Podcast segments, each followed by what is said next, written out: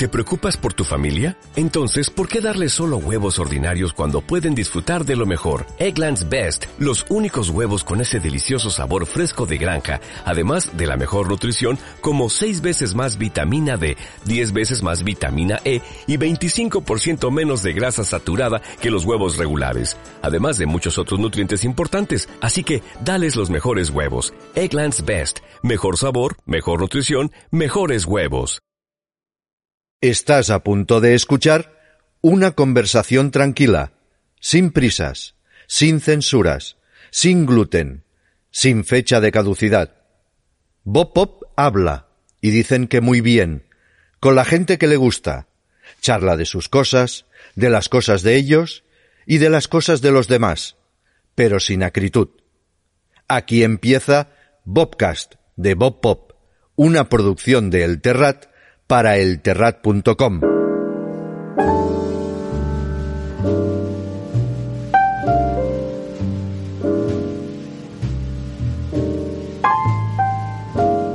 Hola, esto es otro podcast nuevo. Estamos como siempre, o como últimamente, grabando la librería Méndez de Madrid, que son unos señores que venden libros, me cuidan mucho y están enfrente de mi casa en la calle Mayor.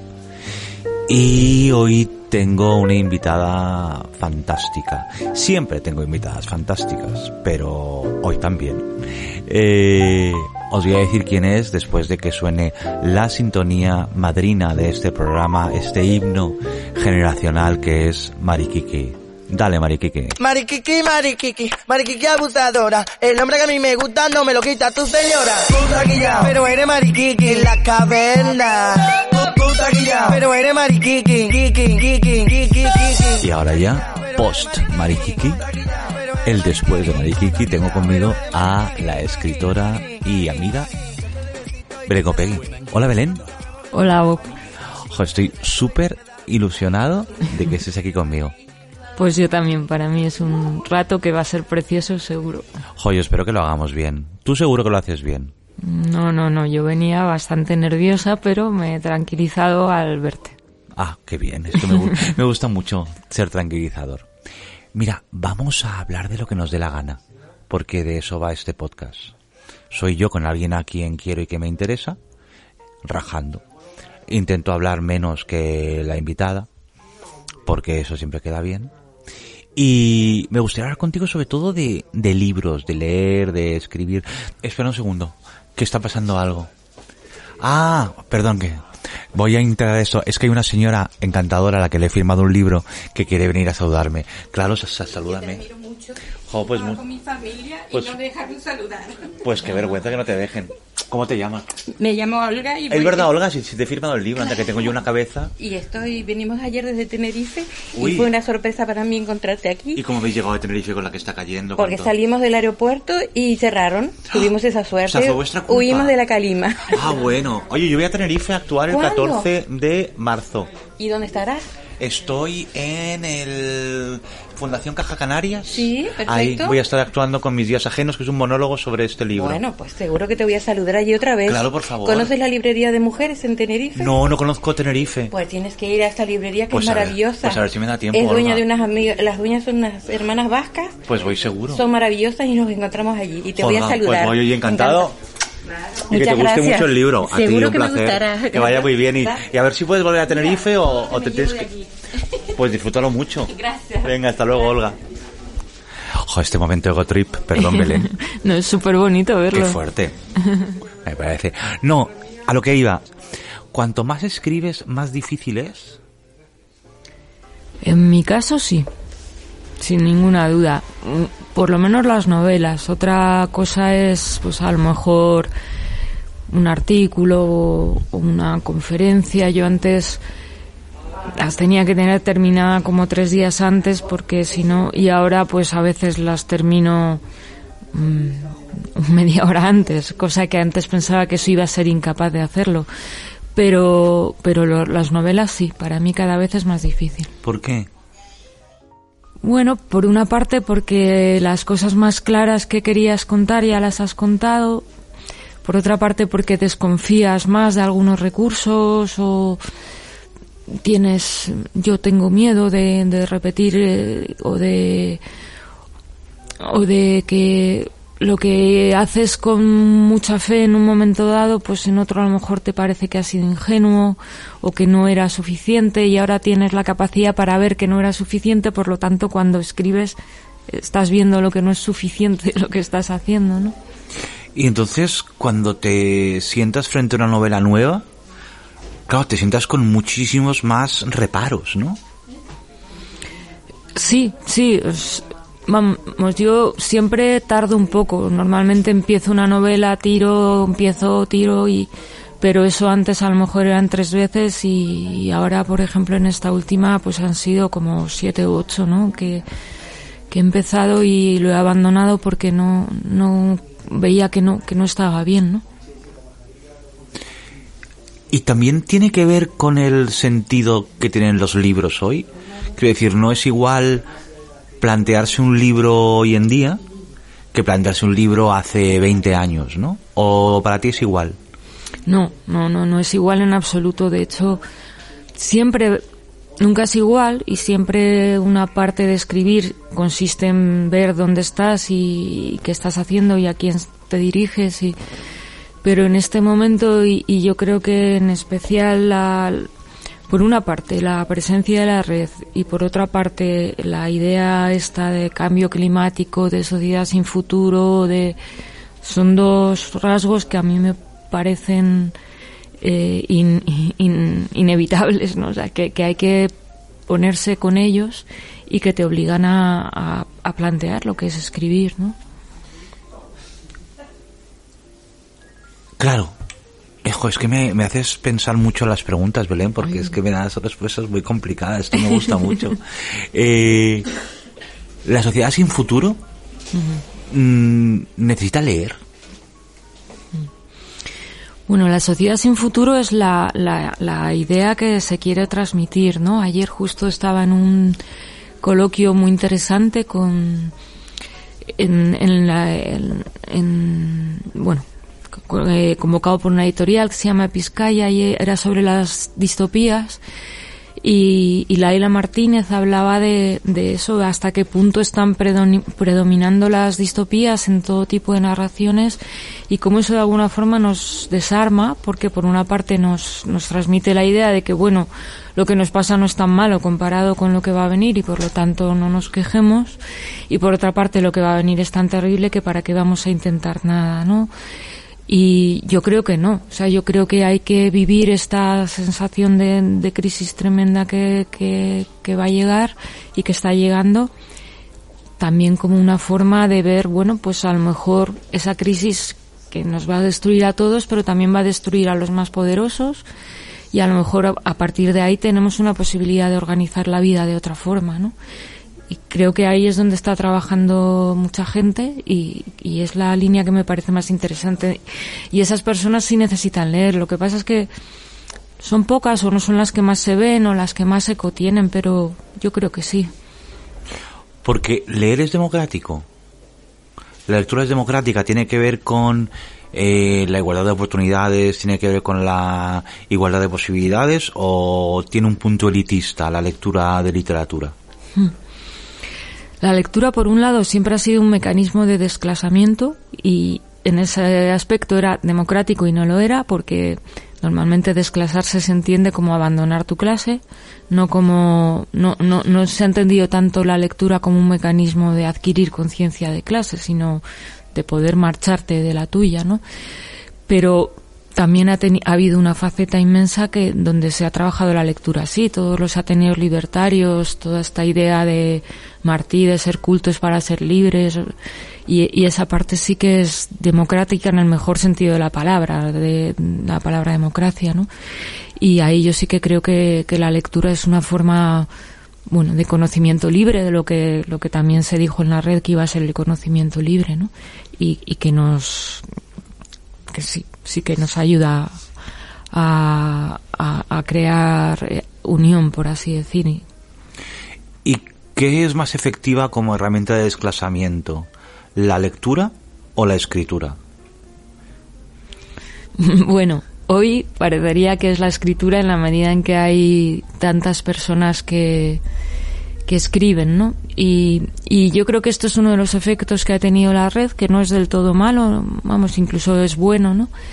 Eh, dentro de, antes de venir aquí, que comentábamos toda la parte también dura que hay en cómo se, se agudizan las discusiones, cómo a veces se, se crean formas donde es casi imposible razonar y, pero al mismo tiempo la red ha supuesto que miles y miles de personas emiten contenidos que a mí me asombran por su por su pureza, por su frescura, por su por su inteligencia, muchísimas personas, ¿no? Y eh, de, de, lo más eh, normales, por así decir, que, que tú miras y no sus perfiles y no son nada, no son famosas, no son, ni siquiera son influencers, no son nada y sin embargo, y esa, esa capacidad de, de la escritura, de, de, que cualquiera pueda mostrar lo que sabe o lo que tiene o lo que ha visto o lo que se le ha ocurrido,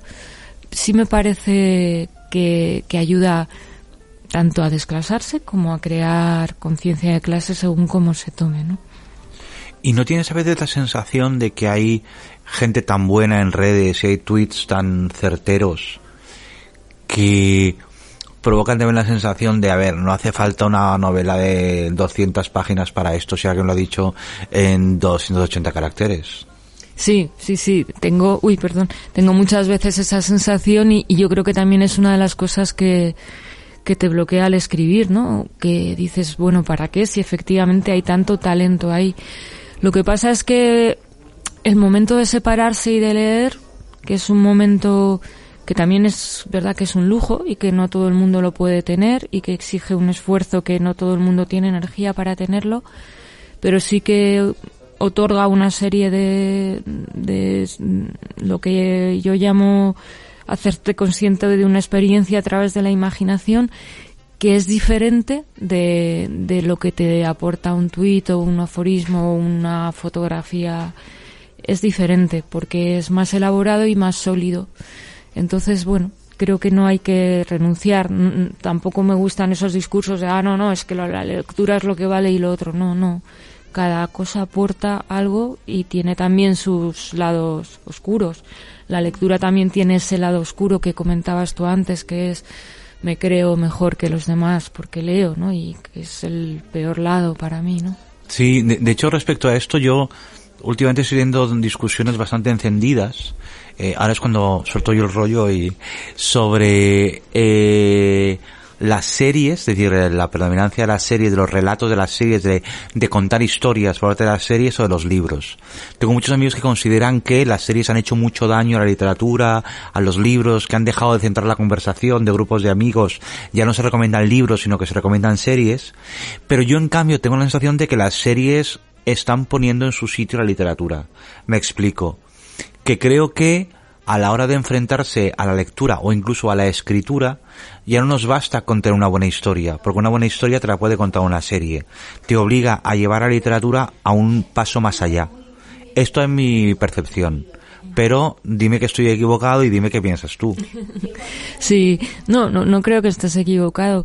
Eh, yo recuerdo cuando yo empecé a escribir que el tema de conversación constante era es que ahora todo el mundo habla de películas y nadie habla de libros. Eh, antes eh, eh, el tema de conversación era pues la última novela que habías leído, pero ahora se publica tanto y que cada uno ha leído un libro diferente y lo único que nos une es la película. Todos hemos ido a ver esto. Ahora esto ha quedado anticuado y lo ha sustituido las series, pero el caso es que en ambos casos la sensación era que ya nadie hablaba de libros. Yo creo que no, que en ambos casos era erróneo. Lo que pasa es que de libros se habla de una forma distinta que, que se habla de series o de películas, porque además es más complicado. Tú puedes decir, ah, me ha gustado mucho esta serie, esta película, pero una conversación sobre libros pides algo más, ¿no?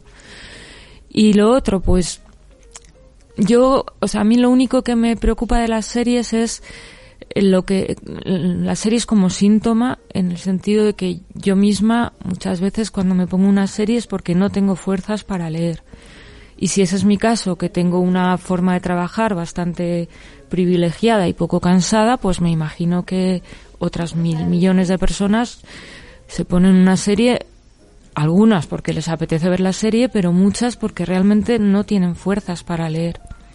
Entonces yo, yo a veces digo esto, ¿no? De que, de que estamos en una sociedad con gripe, eh, porque es la misma sensación, ¿no? De cuando tienes gripe y no puedes, solo te puedes leer una novela policíaca que te haga pensar muy poquito o una serie. Entonces hay veces que yo misma me encuentro viendo series que, que me enfadan porque el mecanismo de la zanahoria es tan claro que me enfada, pero me enfada estar yo en ese estado, o sea, porque a pesar de todo quiero seguir ahí porque me descansa, ¿no?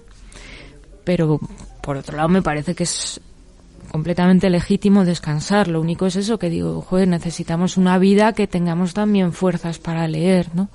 Y eh, de esto otro, lo que decía, sí, yo creo que, que es bueno que nos obliguen a ir más allá y que la peripecia no sea lo único o el diálogo ingenioso no sea lo único que tengamos que contar. Claro, lo de la sociedad en gripe me parece muy interesante, eh, pero ¿qué hacemos? O sea, ¿qué paracetamol necesitamos para esto? Para no estar tan cansados. Yo entiendo lo que quieres decir y es verdad, ¿no? y, y sobre todo, de hecho, temo que no solo seas tú como espectadora quien entienda que las series están para una sociedad cansada, sino que los propios creadores de series entiendan y formen parte de esta de este contagio de la gripe de la sociedad cansada, ¿no?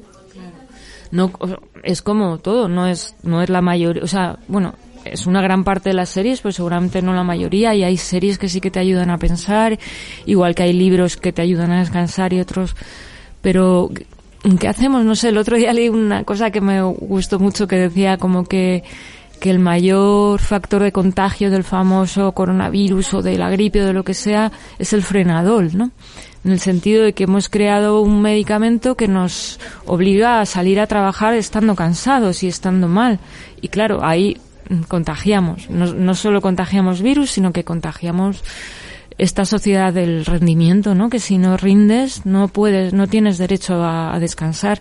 ¿Qué hacemos? Yo, yo ahí sí que creo que hay que dar la batalla. O sea, tenemos, no sé cómo, pero tenemos que conseguir que, que es que ya, incluso ya esa expresión tan dura que es el tiempo libre, si, si ni siquiera el tiempo libre es libre porque es tiempo de machaque, eso tiene que formar parte de las reivindicaciones, ¿no?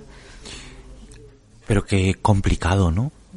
Sobre todo porque eh, también esto que decías, ese estado de emergencia en el que vivimos constantemente y de preapocalipsis, también nos da la sensación de que nos obliga a estar todo el tiempo en alerta. Es que incluso hay un punto de cansancio de militancia, de, de gente que está muy cansada porque siente que está obligada a luchar para que todas las amenazas no se cumplan.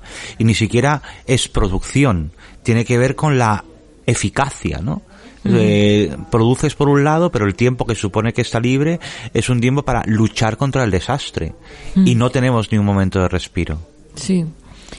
Sí, sí, esto es el, el título aquel de la Noche de los Proletarios, ¿no? Donde contaban que, que, que el único tiempo que tenían para luchar era la noche. Pero claro, si luchas de noche no duermes y si no duermes, al final caes, ¿no?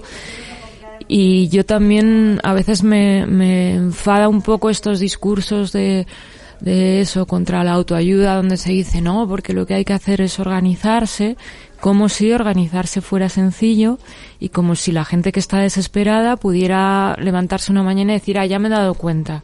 Eh, en vez de tomarme una pastilla o leerme un manual que sé que me está contando mentiras, eh, me voy y me organizo. No es que organizarse es muy cansado y, pero bueno, yo creo que ahí la cuestión sería que cada persona en su espacio trabajar para que para que hacer el bien, digamos, sea fácil y hacer el mal sea difícil, ¿no? O sea, como que esto nunca lo, lo consideramos, sino que hay que hacer el bien, no, hay que poner los procedimientos para que hacer el bien sea fácil y hay que poner todos los obstáculos, entonces, como que no es solo organizarse, sino intentar que haya tiempo para organizarse. Ya sé que es muy difícil, y- pero bueno, no sé. eh, no sé, pues por ejemplo este movimiento de que está reivindicando las jornadas de seis horas, yo creo que tiene toda la lógica del mundo, porque es una forma de apoyar a las personas en paro, es una forma de, de considerar el trabajo como productor de identidad, pero de otra manera.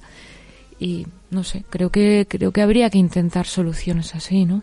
¿Y qué va a pasar con los robots? Claro, porque cuando hablas de las jornadas de seis horas, yo de repente, que soy muy básico, pienso en los robots. Es decir, es que a lo mejor va a llegar un tiempo en el que no hagamos falta ni seis horas diarias, ¿no?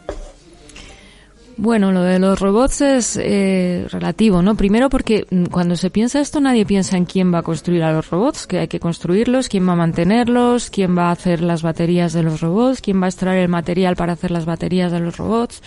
O sea, que no, es como que ya van a estar aquí y, no se gastan, ¿no? También se gastan, nuestras articulaciones se gastan, pero las suyas también. Y luego, eh, realmente yo creo que la crisis eh, e- ecológica y de recursos eh, va a dificultar, no va a facilitar eh, en contra de lo que se cree, porque va eh, los robots son más útiles si son si los puedes hacer a gran escala, pero cuando hacer a gran escala sea complicado o cuando los barcos cargueros que traen todo el material electrónico de China no tengan ya gasoil para venir, como que todo va a ser más complicado. Entonces, esta idea de que los robots van a quitar trabajo, yo creo que es la misma idea de siempre de eh, es como las des- deslocalizaciones. eh, han deslocalizado fábricas, pero no porque no porque eh, los eh, polacos trabajen mejor, sino porque trabajan en peores condiciones. Entonces el problema es conseguir que la gente trabaje en buenas condiciones, conseguir que el beneficio no sea lo fundamental en una empresa, sino que lo fundamental sea que lo que haga lo haga bien. Esto es muy comunista, como No, no, pero me, me parece muy interesante y sobre todo estaba pensando yo a la vez que me lo decías. O sea que en realidad a lo mejor lo único bueno de esta crisis climática es que nosotros vamos a estar en mejores condiciones que los robots. Eh, es decir, vamos a ser más competitivos que los robots porque no necesitamos tanto para hacer bien las cosas, ¿no? Bueno, es, es una es una manera de verlo, sí. Sí, no, no quiero frivolizar, ¿no? Con que la crisis climática sea buena porque No, no, no, claro.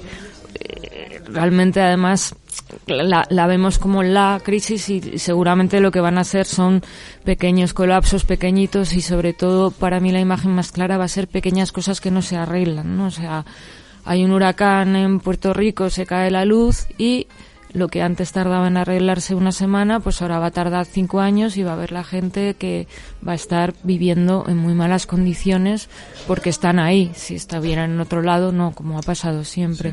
Y esto yo creo que va a pasar en muchos sitios. Bueno, pues eso, el vertedero este espantoso de Zaldívar, pues eso que, que, que debería de arreglarse al día siguiente no se arregla al día siguiente. Y eso que no debería haber pasado pasa y de pronto sabemos que, que España y el mundo está lleno de, de, de lugares así que van a ir explotando y entonces eso es horrible pero bueno hay que por lo menos ver que, que también va a ser eso una oportunidad de organizar no una oportunidad porque esa frase de que las crisis son una oportunidad eso Esto no, esto no, No. nos gusta, Belén. no, no nos gusta, pero vamos a decir que vamos a poder, vamos a, a, a, a ver la debilidad del enemigo, por así decir.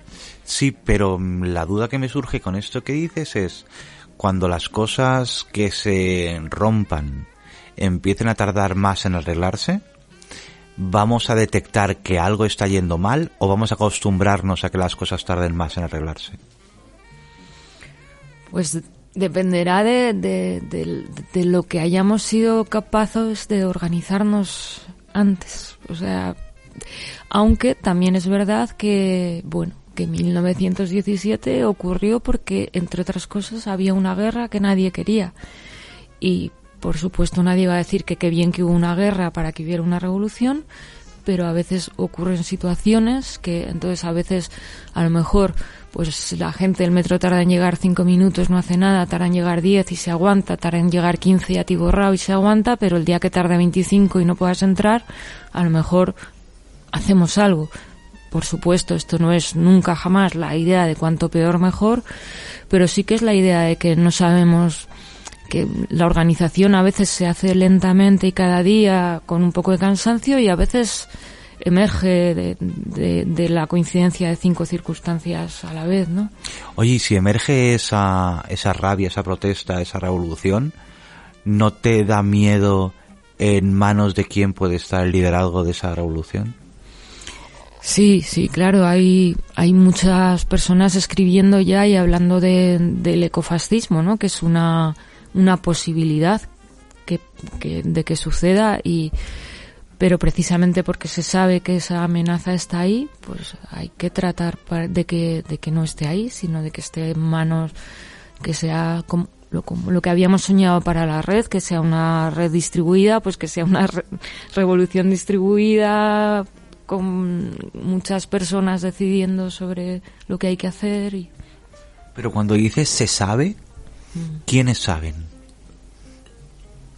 se sabe dicho Se sabe que el ecofascismo está ahí, eh, claro, eh, se sabe porque lo estamos hablando tú y yo, Hmm. pero cuánta gente, además de la que está oyendo este podcast, que es buenísimo con Belén Gopey y Méndez, por favor, no olviden nunca este momento, pero lo sabe la gente bastante. Hay bastante gente que sabe esto como para que esté prevenida ante eso, o de repente no van a saber qué es lo que les está guiando a un movimiento. Pues es, es complicado, es complicado y, y también en esto de, de las distopías, ¿no? Leía un artículo que me gustaba mucho que las criticaba porque decía que en las distopías como que el enemigo está siempre muy claro, mientras que es mucho más difícil cuando a lo mejor tu enemigo, entre comillas, mm, o sea, la persona que se está enfrentando contigo es un obrero eh, de clase blanca que se siente legítimamente excluido, que lo está pasando mal y que está atacando a alguien que es más débil que él, pero a su vez está siendo atacado por alguien que es más fuerte que él, que le acaba de despedir y no es, no es nada claro ni es nada fácil y por supuesto que va a haber gente que va a utilizar todos esos sentimientos de, de abandono y de desesperación a su favor, pero bueno, pues lo que nos toca es intentar reconducirlos en el lado contrario. Y, y yo también pienso que hay mucha pequeña gente distribuida y en lados que a lo mejor parece que no se ven mucho y que está tratando de hacer una labor tanto tanto eso en pequeños medios y en pequeñas organizaciones y en sindicatos y en como a veces colándose en los grandes medios o de en muchas man, no sé de pronto lees un artículo en un sitio donde no lo esperabas que que dice cosas que son necesarias. Es verdad que que la mayoría de la gente ya, o habrá muchas personas que no lean artículos, pero a lo mejor pues encuentran una frase de un adolescente o de un adolescente que ha dicho en Instagram que les emociona y, y que les hace ver que, que, que el enemigo no es eso, la persona más débil que ellos, sino la más fuerte, ¿no? Has dicho una frase que les emociona. Eh, ¿Crees que las emociones van a tener un lugar positivo y potente en este posible cambio o que su gestión es muy peligrosa? Yo, yo intento pensar siempre que eh, esta frase de Brecht que me encanta, ¿no? De que los sentimientos se piensan y las emociones o los pensamientos se sienten, ¿no?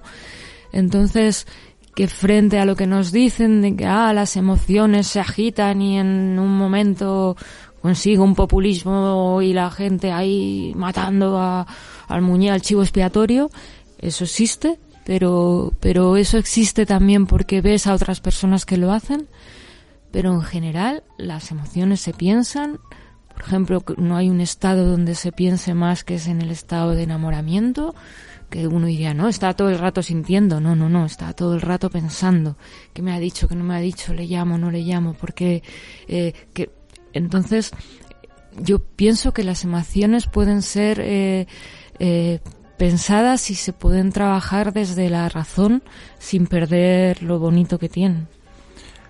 Qué bonito lo de que no hay tiempo de mayor pensamiento que el del enamoramiento. Joder, he hecho un ripio horroroso. Perdón. Eh, pero claro, hay pensamiento y fantasía, ¿no? ¿Tú crees que la fantasía es pensamiento? Claro, la fantasía está en el término medio entre la imaginación y, y la realidad, ¿no? O en el, no, en el término medio, en un poco más allá. O sea, yo creo que la imaginación es pensamiento. La fantasía normalmente es la imaginación descontrolada, ¿no? Pero como es la imaginación descontrolada, pues se la puede reconducir luego, igual que en el enamoramiento. Puedes fantasear con que va a aparecer aquí y te va a decir algo, pero luego dices, bueno, si no aparece, a lo mejor me puedo pasar yo por donde está y hacerme la encontradiza o lo que sea, ¿sabes? Entonces, eh, bueno. ¿Y tenemos buenos materiales de partida para imaginar? Porque yo creo que la ficción, en, gran parte de la ficción, lo que hace es ayudarnos a construir marcos de imaginación, de posibilidad.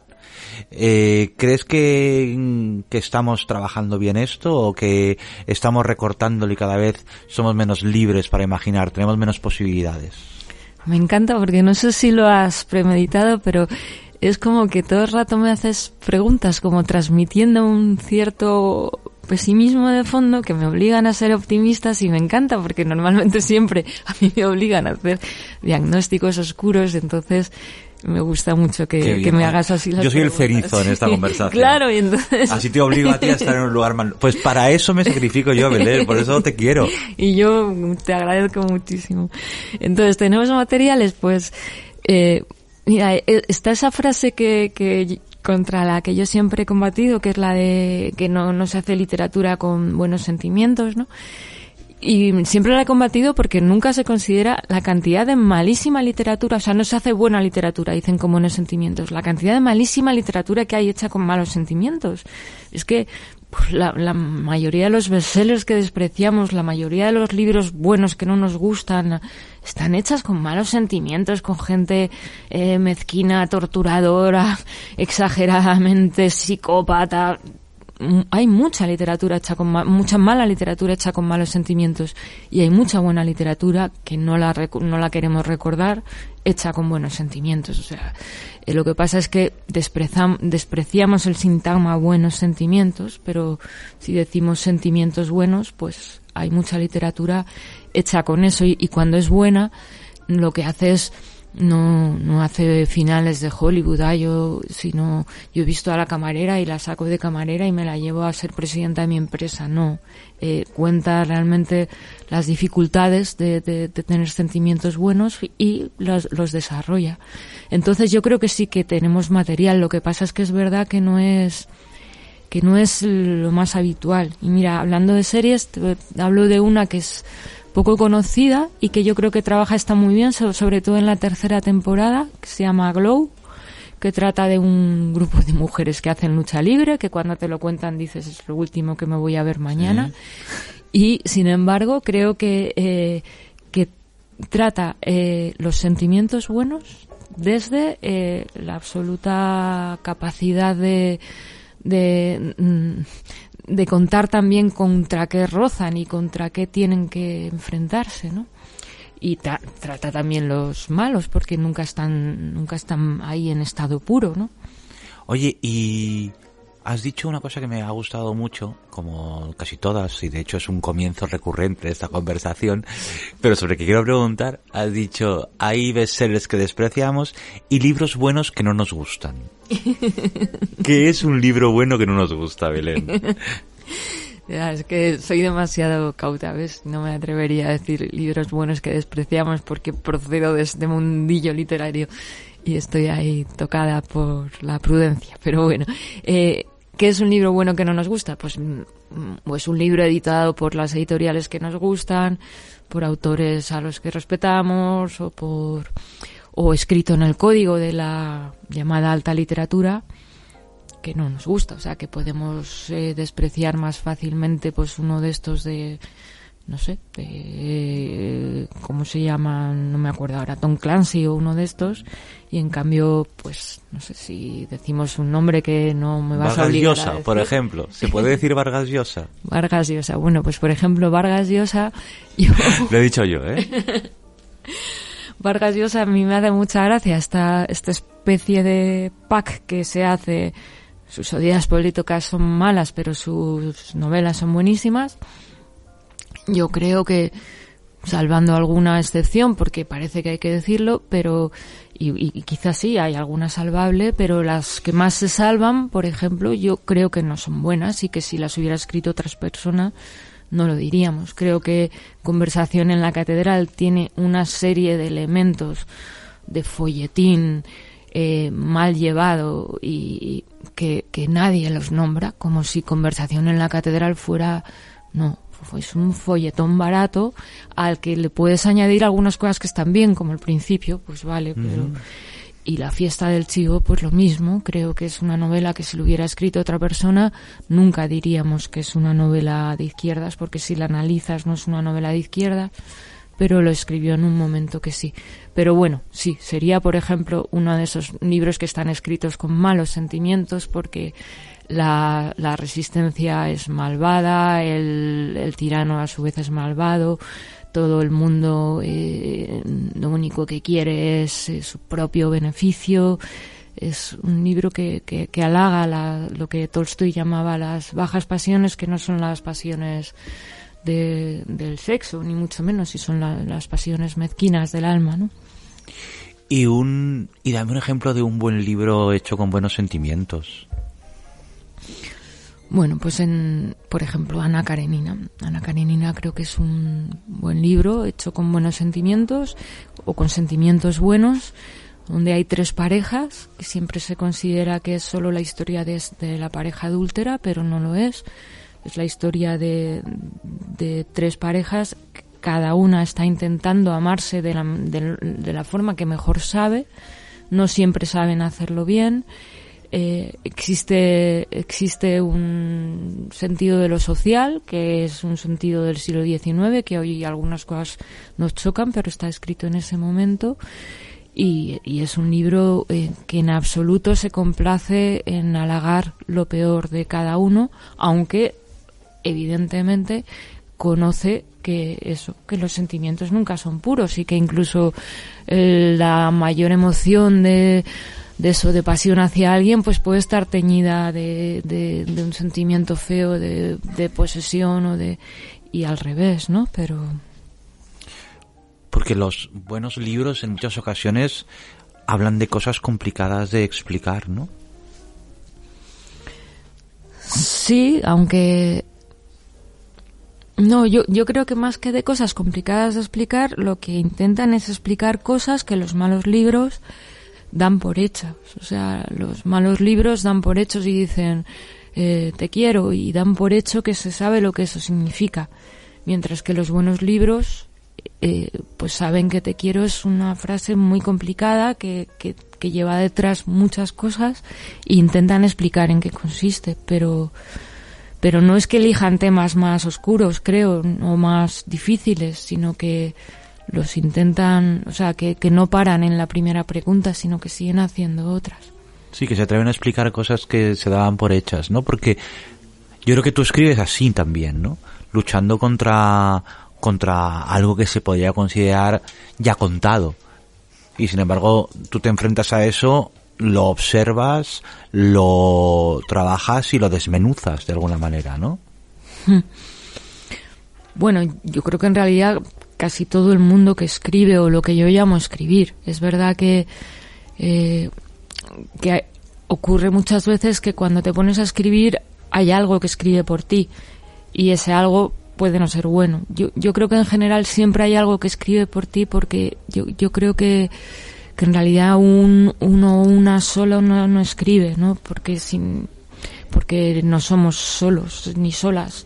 Yo no, yo estoy hecha de muchas cosas y, y, y de muchas personas y, y, todo eso es lo que escribe a través de mí.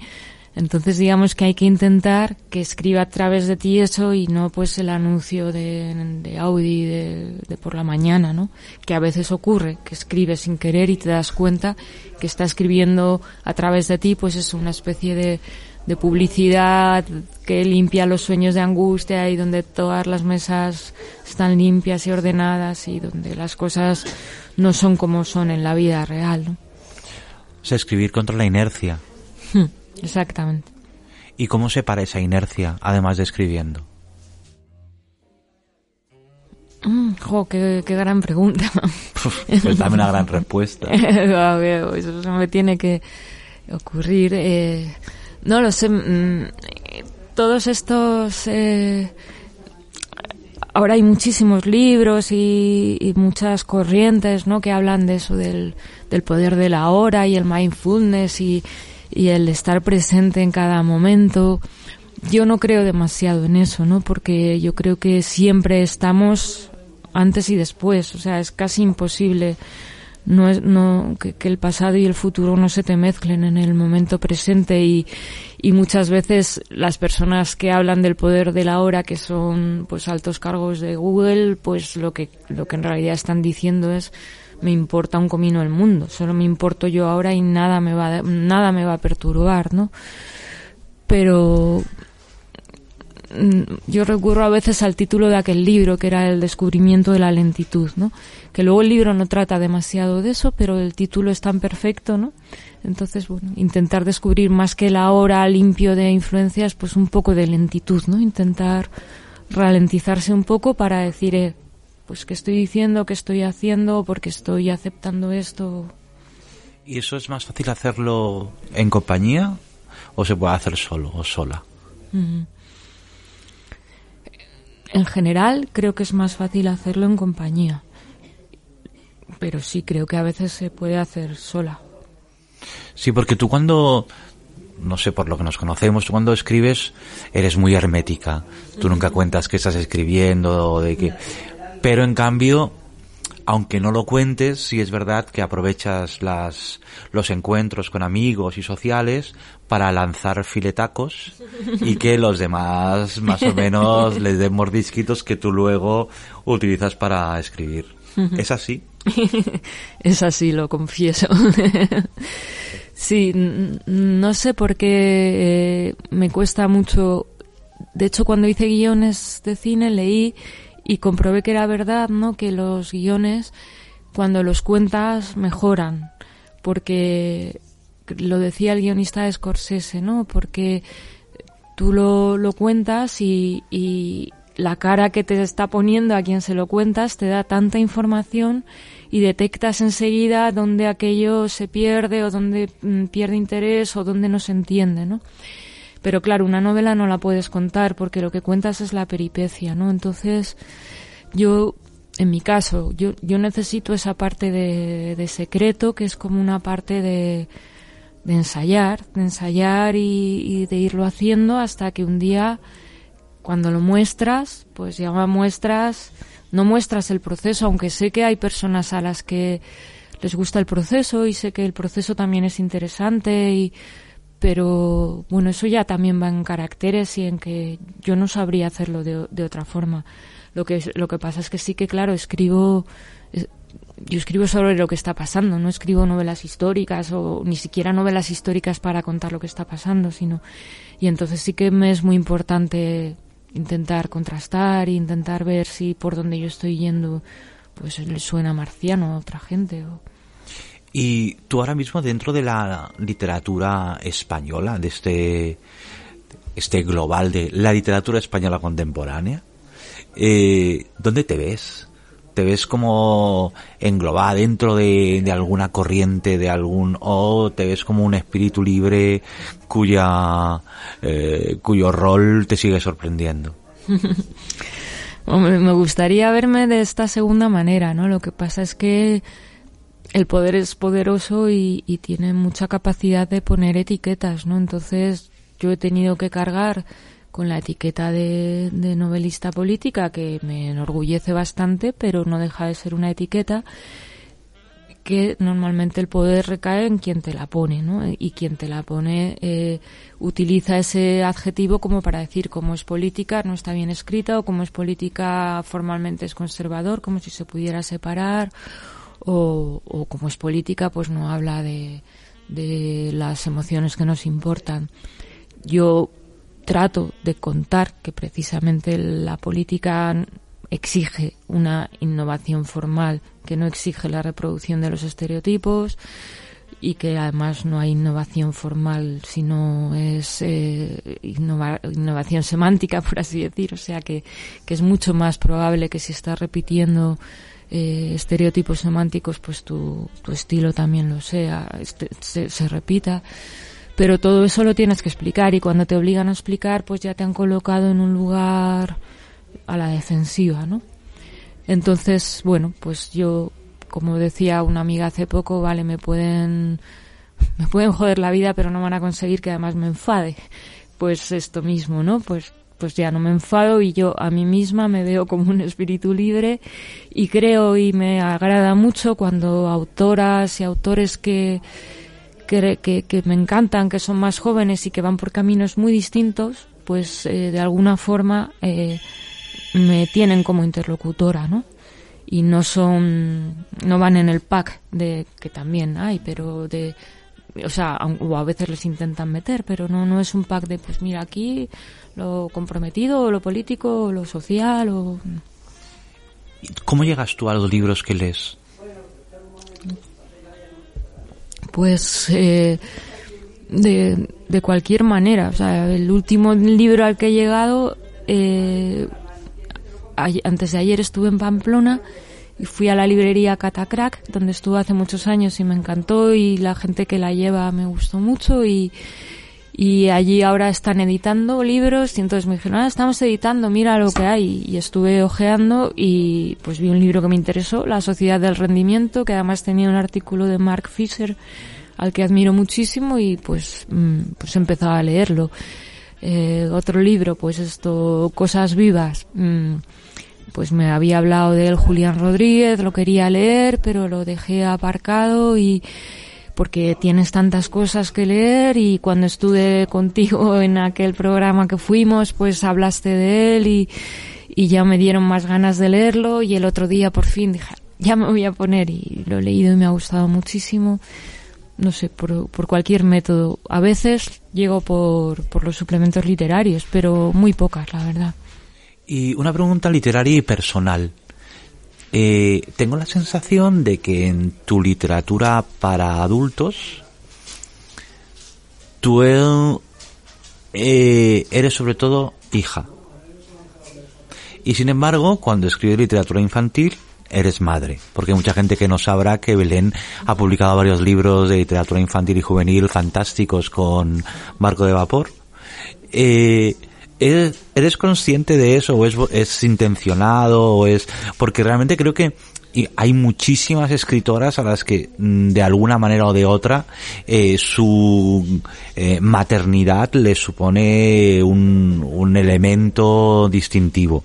Sin embargo, tú eso creo, siento que solo lo trabajas cuando escribes para niños y niñas. Sí, está muy bien visto. No, no lo había pensado, pero, pero es así. Mm, yo he tenido bastante reparo en utilizar lo personal en, la literatura de manera directa, eh, aunque haya escrito este último libro, que no es un libro, que fue una conferencia y que era un caso muy especial, donde hablo de mi madre también como hija, aunque no hablo como hija, hablo de ella. Porque siempre me ha dado miedo, en mi caso, que no juzgo a otras personas, pero a mí me da mucho miedo ese momento que lo describía Ursula K. muy bien. Ella decía que siempre tenía que estar vigilando para que los personajes no hablaran en favor de su condenado ego, ¿no? Y yo creo que, que si yo ponía mis experiencias por delante, iba a ser muy difícil para mí no terminar hablando en favor de mi condenado ego, algo que se puede hacer además incluso contando tus defectos. Contando tus defectos también puedes hablar. Creo que hay otras personas que tienen ese talento para mantener esa, esa distancia, pero yo no lo tengo. Y entonces he preferido siempre, y por eso, pues sí, hablo como hija, pero como una hija, digamos, global. De, eh, eh, en cambio, en la literatura infantil y juvenil, como es un terreno más por un lado más secreto, más apartado, ¿no? Donde, donde no existes casi como autores.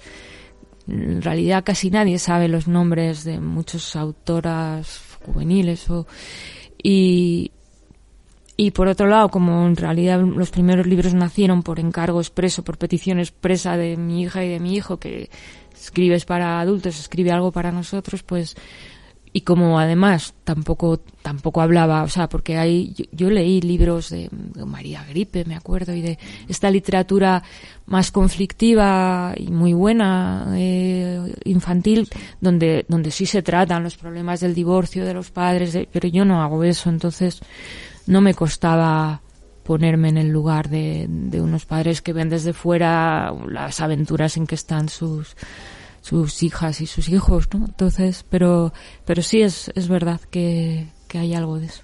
¿Y no te planteaste usar un seudónimo para los libros infantiles y juveniles? ¿O tus hijos no lo habrían permitido porque si no lo podrían presumir de Claro, madre? no, no, no, no, no lo habrían permitido. Pero bueno, sí sería, no, no lo descarto para el futuro. Ahora que ya, ya, ya no me lo piden, ahora ya que si escribo para niños es porque sí. Ya es libremente, ya no es Ya no es amenazada por tus propios hijos. Exacto. Me parece bien. Oye, ¿y ahora qué estás escribiendo? ¿Se puede contar? Eh, no, no, no, no se puede contar. Eh, bueno, eso. em- empecé una novela, la rompí, la volví a romper, la he roto como varias veces y ¿La rompes del todo? O, o sea, tú no eres de reciclar, no guardas en el cajón y luego eh, lo mismo te hace un apaño para un caldo? Intento que no, porque alguna vez que he hecho eso me ha dado muy mal resultado. Lo que ha hecho ha sido es que el caldo sabía totalmente a lo anterior y al final me ha obligado a romper otra vez. Lo que pasa es que a veces sí que conservo algún personaje. O sea, por ejemplo, sí que Olga salió de, de, de una novela rota que era un personaje... Olga, que es la Ah, protagonista de la última novela de Belén, Quédate esta noche y este día conmigo, o es Sí. Quédate este día y esta noche conmigo. Este día y esta noche. conmigo. Quédate este día y esta noche conmigo. Sí, pues salió de... Es una mujer mayor, matemática, y era un personaje eso como terciario en una novela que estaba escribiendo que rompí, y esa sí la rescaté. Porque casi desde el principio dije esto es por aquí, esta es la que... Pero normalmente no, no, no guardo casi nada, porque creo que contamina lo siguiente en mi caso. Y, y entonces eso, ahora, pues ahora parece ser que no lo he roto, pero como puede que lo rompa mañana, también prefiero no decir nada. Vale, entonces no podemos decir nada. Sí que estás escribiendo otra novela. Eso sí. Eso es todo lo que podemos saber. es que tengo ganas de leerlo. Y no sé si quieres añadir algo más para terminar o ya... No sé si hemos estado muy intensas, Belén, o, Ay, sí. o muy... No, no sé, es que yo con este podcast nunca sé.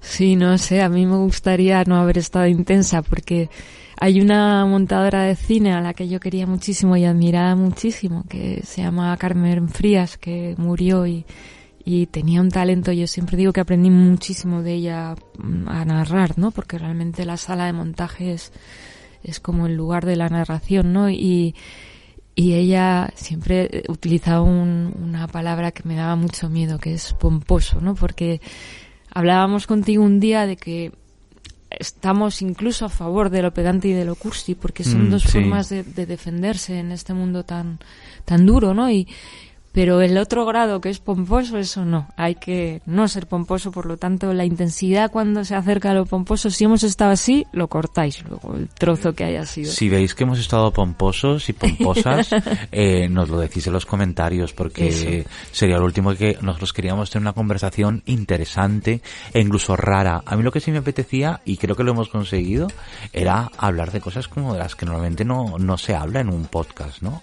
O a lo mejor sí, pero escuchamos pocos podcasts. Yo siempre tengo esa sensación como de, es como esta gente que dice, esto no lo leas en los medios. Dices, a lo mejor lees pocos medios. Claro. Yo cada vez digo más podcast y me parecen ah, asombrosos. O sea, esa posibilidad de estar oyendo en un tiempo diferido me, me encanta. Y tranquiliza también que, hayan tanta- que haya tantas cosas diferentes, te da la posibilidad de no tener que ocupar un espacio. Hmm. Es decir, que a mí eso me, eso me gusta del- de los tiempos actuales, como que no tienes ninguna obligación de ocupar un hueco porque es que todo está lleno de cosas, con lo cual tú tienes tu sitio y al que llegue a ti y encima le guste, pues maravilloso, ¿no? Completamente de acuerdo. Pues ojalá luego hayamos conseguido con esa conversación, que ojalá no haya sido nada pomposa. y desde la librería Méndez nos despedimos hasta el próximo podcast, que yo no sé cuándo será, pero espero que pronto, porque a mí me gusta mucho hacer esto y me ha encantado hacerlo con Y Belén Opegui. yo los voy a oír todos, así que tienes que hacer muchos. Jo, pues qué guay, mira, ya tenemos un oyente. Qué maravilla. Pues muchísimas gracias a Mia Font, que está aquí enfrente haciéndome señales que cada día entiendo mejor. Y a Berengo Peggy, muchísimas gracias porque de verdad que más allá del podcast hemos hablado de cosas de las que tenía muchas ganas de hablar y además he conseguido no obligarte a transitar un espacio de luz y de color. Hoy sí, eso me ha hecho muchísima ilusión. Que he quedado como el tío cenizo y tú como... No, y yo como Marisol. Como Marisol, la, la, la mujer esperanzada. Esto es maravilloso. Pues muchísimas gracias y hasta muy pronto. Esto es para todos y todas. Que se lo disfruten. Bobcast de Bob Pop es una producción de El Terrat para elterrat.com. Suscríbete a nuestros canales iVoox, Spotify, Apple Podcasts, Google Podcasts y Cashbox. Y que no te pase nada. Dale más potencia a tu primavera con The Home Depot. Obtén una potencia similar a la de la gasolina para podar, recortar y soplar con el sistema OnePlus de 18 voltios de Ryobi desde solo 89 dólares. Potencia para podar un tercio de un acre con una carga. Potencia para recortar el césped que dura hasta dos horas. Y fuerza de soplado de 110 millas por hora. Todo con una batería intercambiable. Llévate el sistema inalámbrico OnePlus de 18 voltios de Ryobi. Solo en The Home Depot. Haces más. Logras más.